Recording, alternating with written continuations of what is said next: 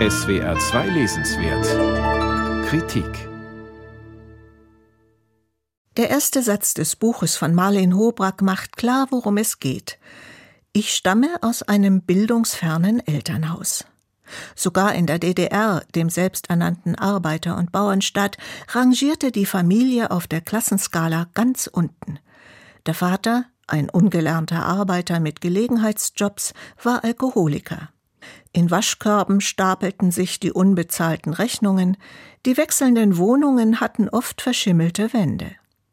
Marlene Hobrack möchte die weibliche Perspektive in die Literatur über die Arbeiterschicht einbringen und erzählt entlang der Biografie ihrer Mutter exemplarisch von einem Leben, das sie so zusammenfasst sich abstrampeln und trotzdem eins übergezogen kriegen, das hat System. Mit zwölf besserte die Mutter das Familieneinkommen durch Ferienarbeit auf, mit fünfzehn wurde sie gezwungen, die Schule ohne Abschluss zu verlassen, denn das Lehrgeld war höher als das Kindergeld, das ihre Familie bekam. Sie wurde Fleischereifachverkäuferin, und als sich die Chance bot, in der Verwaltung eines Gefängnisses zu arbeiten, wurde sie sogar verbeamtet. Gleichzeitig zog sie praktisch alleinerziehend drei Kinder groß. Marlene Hobrack beschreibt, wie mühsam es für sie selbst war, mit diesem biografischen Hintergrund in die bürgerliche Mitte zu gelangen.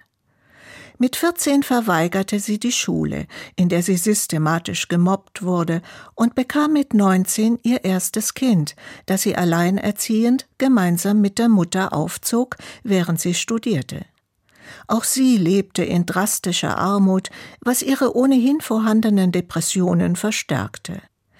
Herkunft klebt wie Scheiße am Schuh, schreibt Hobrack, die gelegentlich gerne die Vorurteile der Mittelschicht, der sie jetzt angehört, mit ihrer Wortwahl und trashigen Kleidung triggert. Sie selbst profitierte von den Nachwendejahren, als für kurze Zeit der Zugang zu höherer Bildung nicht mehr von der Staatstreue abhing. Hobrack untersucht verschiedene Mutterbilder, die in den Medien verhandelt werden. Im Gegensatz zur überwiegend westdeutschen Helikoptermutter, die ständig um ihre Kinder kreist, bezeichnet sie ihre eigene Mutter als Fallschirmmutter. Weil die Mutter nie Zeit hatte, wuchsen die Kinder als Schlüsselkinder selbstständig auf. Dass die Tochter wochenlang die Schule schwänzte, bemerkte sie gar nicht. Sie fing aber die Kinder ab, wenn eine Katastrophe drohte. Es genüge nicht, sagt Hobrack, über Rassismus und Identität nachzudenken, auch die Frage der Klasse müsse mitbedacht werden. Natürlich betrachtet Hobrack es als gesellschaftliches Ziel, alle Klassen aufzulösen. Aber das kann keine Sozialpolitik leisten. Hier kommt die Psychologie ins Spiel. Wer sich aufgewertet fühlt, wenn er sich mit jemandem vergleichen kann, der unter ihm steht, wird diesen jemand auch in einer angeblich klassenlosen Gesellschaft finden. Ostdeutschland, schreibt Marlene Hobrack, werde im Westen als ewig gestrig wahrgenommen, aber auch dort gebe es eine Mitte, die besonders roh sei in ihrer Verachtung der Schwachen, die als Sozialschmarotzer gelten. Hobrack legt ein Buch mit klugen Analysen vor, dennoch fehlt hin und wieder die psychologische Betrachtung.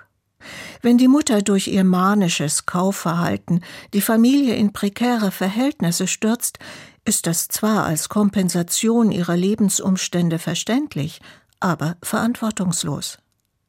Und wie so oft in ostdeutscher Literatur wird die alle Biografien prägende Erfahrung des Zweiten Weltkriegs bei der Darstellung der prügelnden und alkoholkranken Großeltern komplett ausgeblendet.